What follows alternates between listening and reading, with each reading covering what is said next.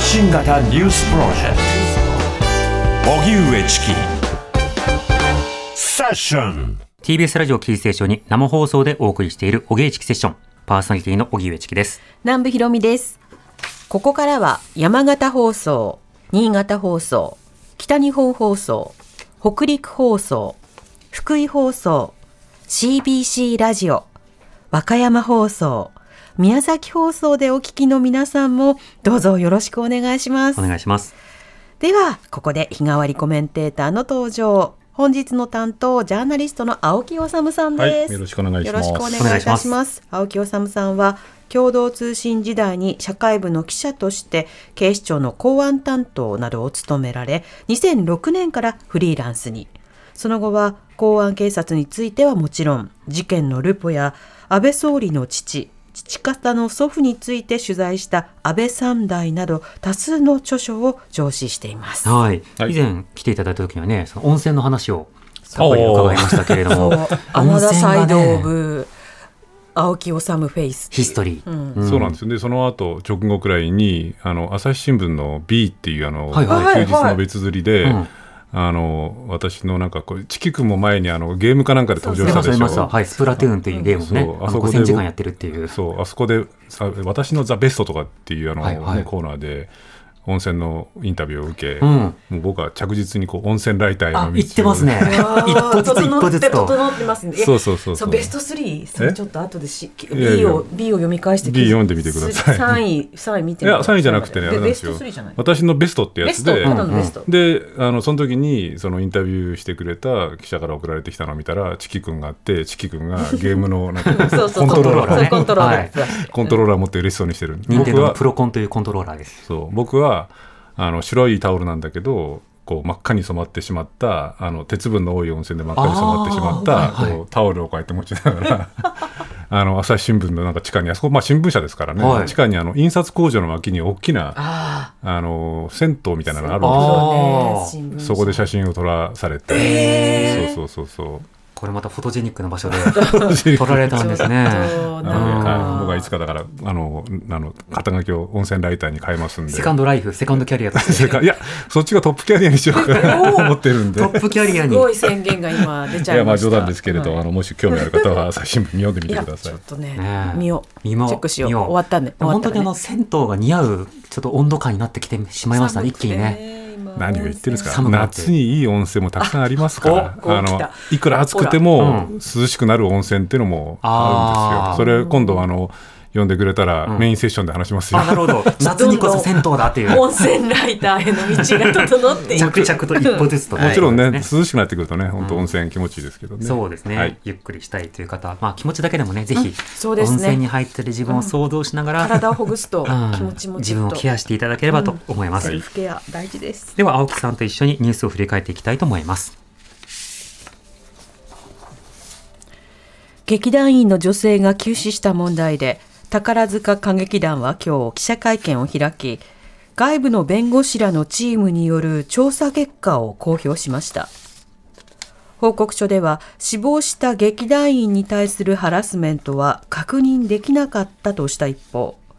精神障害を発症させる恐れの発病させる恐れのある強い心理的負荷がかかっていた可能性が否定できないと指摘しています。一方女性の遺族側は過重労働とパワハラが原因の自殺だとしていました。岸田総理は公明党の山口代表と会談し政務三役が相次いで辞任したことなどについて意見を交わしました。岸田総理は税金の滞納問題で神田前財務副大臣が辞任したことについて陳謝した上で体制を立て直したいと話したということです。これに対し山口代表は誠に遺憾だと伝えた上で政府与党として政権運営に襟を正して臨みたいと応じました。難民や移民の現状を知ってもらおうと今月都内で開かれた難民移民フェスをめぐる産経新聞の記事が差別を扇動するとして主催者らが今日記者会見を行い記事の削除と謝罪を求めました。記事は独自神はあなたを殺す杉並区公園の交流イベントで外国人が区民に暴言と題したもので参加者の外国人と日本人がトラブルになったとしています。ただ記事は主催者側に取材をしていなかったということですイスラエル軍の地上侵攻が続くパレスチナ自治区ガザの保健当局によりますと複数の病院が燃料と電力の不足で機能停止状態に陥っているということです。アメリカのバイデン大統領は、病院は守られなければならないと懸念を示し、またサリバン大統領補大統領補佐官はイスラエル側から病院に燃料を提供する用意があることや転院を余儀なくされる患者に安全な移動ルートを確保する方針が示されたとしています。ジャニー喜多川氏から性被害を受けたと訴えている当事者の会に所属していた40代の男性が先月大阪府の山中で死亡していたことが分かりました。近くには遺書のようなメモがあり自殺とみられています。当事者の会には SNS で誹謗中傷を受けているメンバーもいました。おしまいに2025年の大阪・関西万博をめぐり政府は今日出展を予定していたメキシコとエストニアから参加を辞退する通知があったと明らかにしました。いずれも国内の財政事情が理由と説明しています。一方会場の整備費が最大2350億円まで上振れする見通しとなったことについて大阪市の横山市長は今日2度目の増額と整備費の執行確認が不十分だったことをお詫び申し上げると陳謝しました。さて今日はジャーナリストの青木治さんが担当です。青木さん、気になるニュースはいかがでしょうか？いやちょっとこれ気になるニュースばかりすぎてですね、はい。あのいくつかコメントさせてもらいたい時間が許す。限りさせてもらいたいんですけれども、はい。はいこのジャニー喜多川氏の性加害問題でこう男性が自殺っていうのはですねこれちょっと衝撃的ですよね、うん。あの亡くなったこと自体あの、まあ、そのこう被害もそうなんですけれどもこの SNS の誹謗中傷っていうことも原因になったのかどうなのかあれ数日前に、東京新聞が書いていてこれも衝撃的だったんですけれど、あの自分の息子さんをジャニーズにこう入れて入れようとして、うんで性加害性被害を受けたということを気に病んだなんかお母様もかつて自殺されてたっていうようなこともあったっていうふうに東京新聞書いていて、うんちょっとこの問題、まあ、本当にあれですよねこうだんだんだんだんなんとなくこうニュースは少なくなってきてるんですけれどもこれ注目引き続きしていかなくちゃいけないですし。はいまあ、先ほどあの澤田記者もちょっと報告されてましたけれどもこの難民移民フェスの話これちょっと同じ記者だから思うんですけど、えー僕も記事読んだんですが、まあちょっとお粗末というかひどい記事だなという気はしますよね。うん。うん。実際にねその現場で取材したわけでもなくまた、うんあの主催者側に問い合わせたわけではなく何かその関係者とされた議員の方になぜか問い合わせをしたけれども、うん。あの一方的な、まあ、記事になってしまったということですね。あのーこれはまあ僕が今更言うまでもないことなんですけれども一般的にそのジャーナリスト新聞あるいは組織だろうがあの個人のフリーランスだろうが取材するときにインタビュー記事っていうのはもちろんあるんですよ。うんそのある人にインタビューをして例えば荻上チキさんだったり南部さんだったりにインタビューしてこうまさに僕の温泉のねこう記事みたいなものはあるんだけれどはいこういう類のどう考えてもそのこう当事者が2つあってでその2つがトラブルになったっていうケースに関して言えば記事にする場合最低限双方に話を聞くっていうのはねでその上で例えばその一方の側に利があるんじゃないかあるいは一方の側に多少肩入れするような記事っていうのはもちろんその記者の姿勢であったりとかであり得ると思うんですけれども、うん。聞きもしないっていうのはいやいやこれはもう本当ちょっとこうメディアとしてちょっと論外な感じしますよね。ちょっと思い出すのは、あの産経新聞に関して言うとねあのずいぶん前ですけれども沖縄でねあの米兵がねそのこう救出活動交通事故で救出活動をしたのにそのそれをこう沖縄の西部はスルーしたっていうのを書いてこれは結果的に全く誤報で、そのこう当時の産経の、ね、沖縄の記者が、まあ、謝罪をして記事取り消すってこともあったんですけれども、うん。まあ、これ別に産経新聞に限らないですけれどもこのルールの逸脱してる記事っていうのはまあひどいしこういうことをやってると本当に産経新聞に限らずねメディアの信頼感っていうものを相当落とすんじゃないかなという気もします。うん、まあ記事だとね、なんかパスポートの有無を聞いただけではないかという趣旨のことが書かれたりしてますけれども、うん。パスポートの手段、例えばきやってきた手段、あるいはそのどういった資格なのか、難民の定義とか、そうしたものをこう矢継ぎ早に聞かれた側が、それに対して差別やめてと、差別やめてください、神様呼んできて、あなたいらない、難民いらないはあなたいらないとか、その神様殺す、あなた神様殺す、差別やめて、まあ、こういったようなその発言をこうしたとするならば、これは別に脅迫的というよりは、まあ、抗議だっていう文脈は見て取れると思うんですけど、こう、なんかこう、トラブルといっても外国人が一方的に暴れているという印象を与えるような記事に仕上がってますよね。ですよね。で多少の想像力があればこれはまあさっき澤田記者や皆さんも指摘されてましたけれども難民移民特に難民の方々に対してそれはもちろんこうし、ね、こうメディアできちんとインタビューするっていうんだったらともかくとしてそういう場所でいきなりそのどうやって来たのパスポートはあるのみたいなことを聞かれたら。てか聞くべきではないっていうことぐらいのことは、あーまあちょっと想像すれば僕は分かると思うんですけれどもね、だからそれを交流と呼ぶのかということですよね。そうですね。うんからもう一個これもね、これはまあ他の番組でもちょっとコメントしたんですけれども、はいその政務三役、はい。うー3人目の辞任、これあの、政務三役って言ってもなかなか皆さんこうパッとどういう役職かと思われあのわからないかもしれないですけれども、大臣の以下に副大臣、政務官っていうのがいたっていうのは、これ2000年代に入っていわゆる省庁再編した時に、うん。官僚主導から政治主導にしようっていうことで、それまでなかった副大臣を置いて、それからそれまで政務次官って言われてた役職を政務官にして、うん。つまり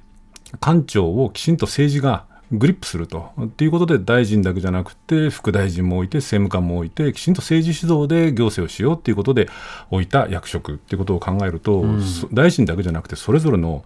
その役所をねこうきちんとウォッチするっていう意味で言うとまさにそのこう適材適所ではなくてはいけないのに、はいまあ女性が一人もいなかったっていうことでね政務官副大臣こう大問題になりましたけれどもでもねここの神田前財務副大臣、まあ、皆さんもう報じられている通り税理士でもあるんですけれど、そういう意味では適材と思ったのかもしれないけれどその前あの財務副大臣が税の滞納はい。だけじゃなくてあれでしょ？その差し押さえを。そう差し押さえを受けてそれから法務副大臣がその選挙買収疑惑、うん。それから文部科学政務官がはい。女性との不適切交際問題、うんもう不適材不適所っていうのはこのことかっていうくらいの状況なんで、まあ、政局的に言うとこれ岸田政権の支持率に相当ダメージがあると思うし、うん。そのこのこうさっき申し上げたこの副大臣とか政務官の役職ってものの持つ意味みたいなことを考えれば、はい。適材適所なんて僕は鼻から信用してないところもあるんだけれども派閥人事ですよね。そうなんです。いかにこういうこうなんていうのかな形骸化してるっていう上に政治主導なんてものがきちんとこうやるつもりもやる能力もないんだっていうことが、まあ、恥なくも岸田政権に限らずですけどね、うん。明らかになったなっていう気もしますよね。そうですね、うん。まあ、だから今は岸田政権は不適格だっていうだんだんそういった支持率になってきているので、うん。それに対して適材だというふうに言い張るのであればどうするのかということが問われてますね。そうですね。さて先ほどあの番組プロデューサーが B 現物朝日新聞 B の現物を持ってきてくださっていや似てプロデューサーですね。すぐさまあのちゃんとソースを持ってくるというね。ことですけれどもそう。そうそう青木治さんがひなびた温泉の極楽っていうわことで赤く本当だ。あのそうそうそうなった。染み込んだタオルを持ってお顔は笑顔ではなくてこう脱衣所みたいな。キリッとしている。後ろに体重計が昔ながらのレ測り型の。トロなそう。レトロな体重。レトロな。これはでもあれなんですよ。朝日新聞の印刷工場の脇にある、はあ。その銭湯っていうかまあね朝日新聞社員用のこうお風呂場に置いてあるレトロなこうあれ体重計ですよね。私のザ・ベストはい、ある温泉宿を紹介温泉を紹介していてここは温泉水で炊いた湯豆腐が名物。湯の成分で半分溶けた豆腐は絶品っていうふうに紹介していてもう着実に歩んでるじゃないですか温泉ライターを。楽しみですね凛々しいこの方向も表情ですね青木さんね。そうですね。キリッとされてます。はい、興味ある方読んでみてください。はい、はい。ではこの後はフロントラインセッション。TBS Radio 発信型ニュースプロジェクト。セッションここからはフロントラインセッション日替わりコメンテーターに今一番気になるトピックスについてお話しいただきます。今日はジャーナリスト青木治さんです、はい、よろしくお願いします。よろしくお願いします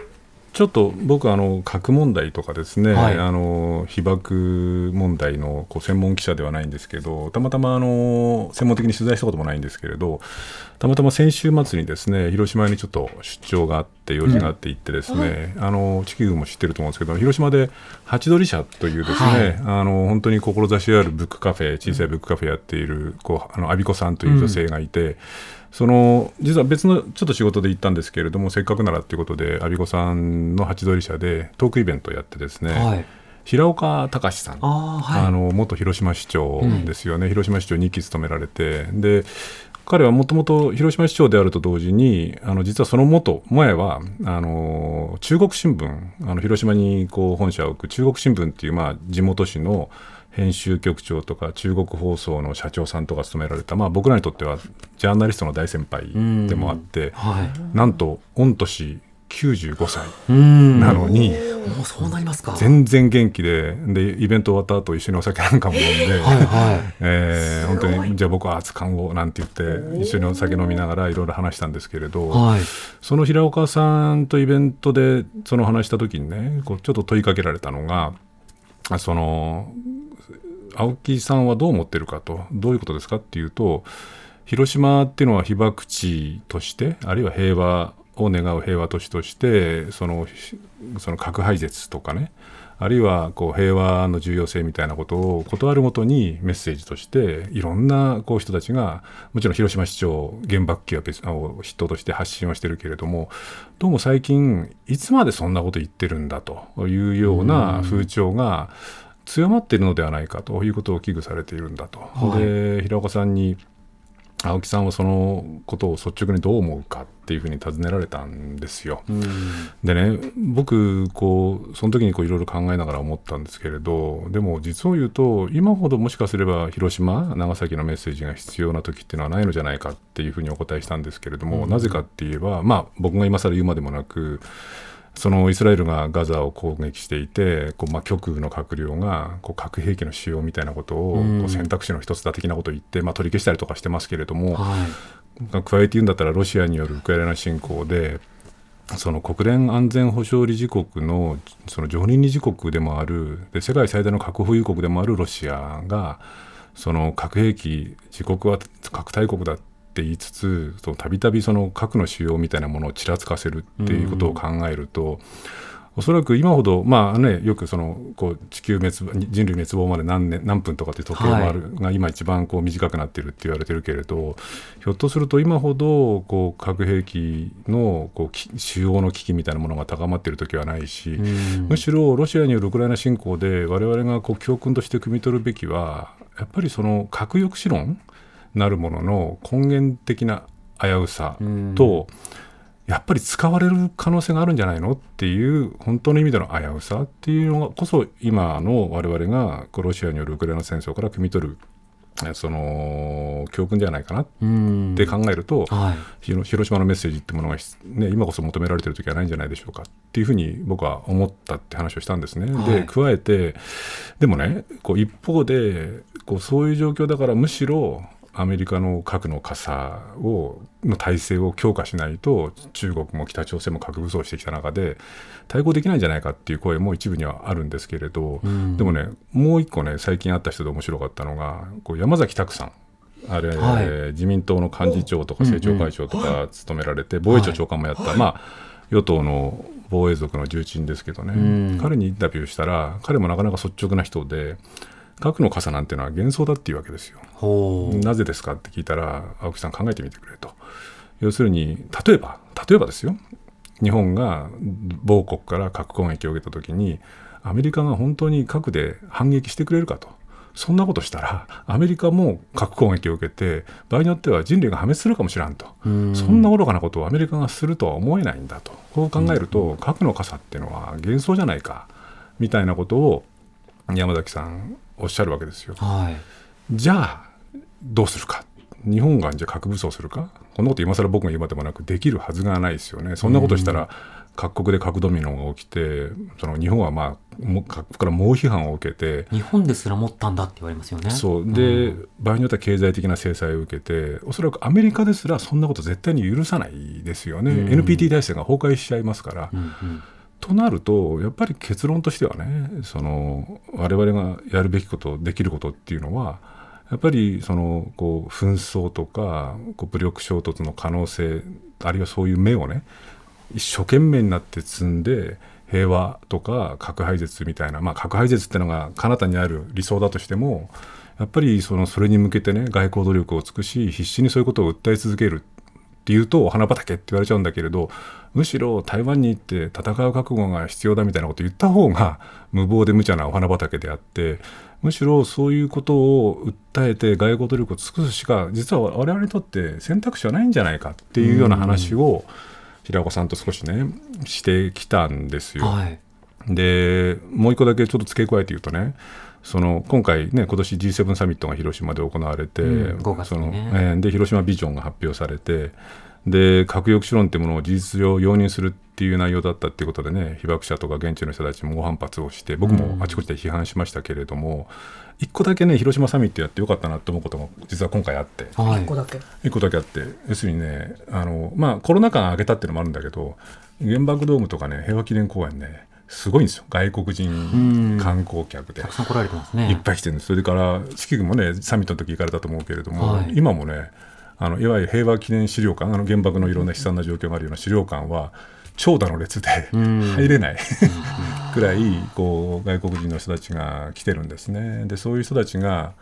どういう思いでその原爆ドームを眺め平和記念館でどういうこの祈りを捧げで記念資料館でどういう思いでその原爆の悲惨さに触れたのかっていうのはわからないし個々別々いろいろ違うと思うんだけれど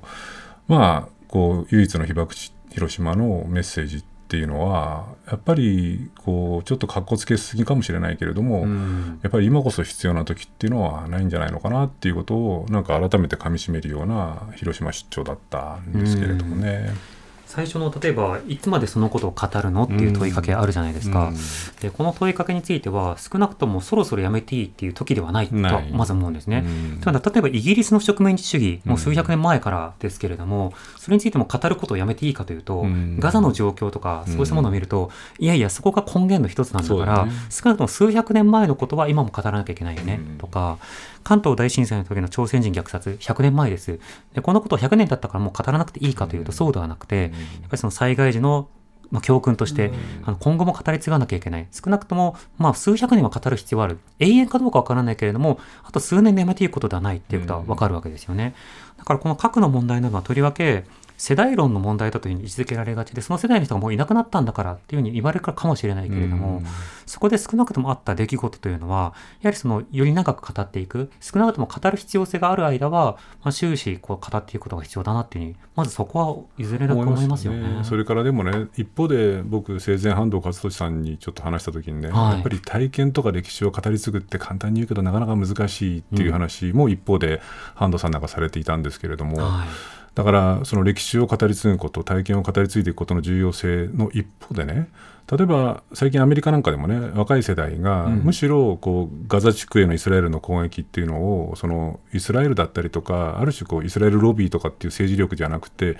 モラルの問題であったりとか人権の問題として捉え直して、これやっぱりおかしいんじゃないのそれがねアメリカの若者なんかは比較的リベラル化してるなんていう捉え方もされるんだけれど、はい。やっぱりその植民地主義であったりとかあるいは原子力爆弾であったりとかあるいは侵略戦争であったりとかっていうものの不当性みたいなものを経験とか歴史で語り継いでいくっていうこうベクトルと同時に、やっぱり人権とかモラルとかっていうような問題でこう再構築していかないとなかなかこうなんていうのかな次の世代にそういうチキさんがおっしゃったような話も含めてね引き継がれていかないっていうか共有されていかないっていう面も、ひょっとしたらあるのかなという気はしますよね。まあ語り直しもありますよね、うん。その例えば当時そのアメリカに逃げ逃げてきたというふうに、場合によってはイスラエルから非難されることがとてもやっぱり苦しいと感じる当時じゃなくて2世3世になったユダヤ系の方々が、いやいや私はユダヤだけどやっぱりイスラエルは支持できないよと、私たちは逃げたのではなくてそういった選択をした人たちの子孫であるがしかしながらイスラエルはイコールユダヤではない。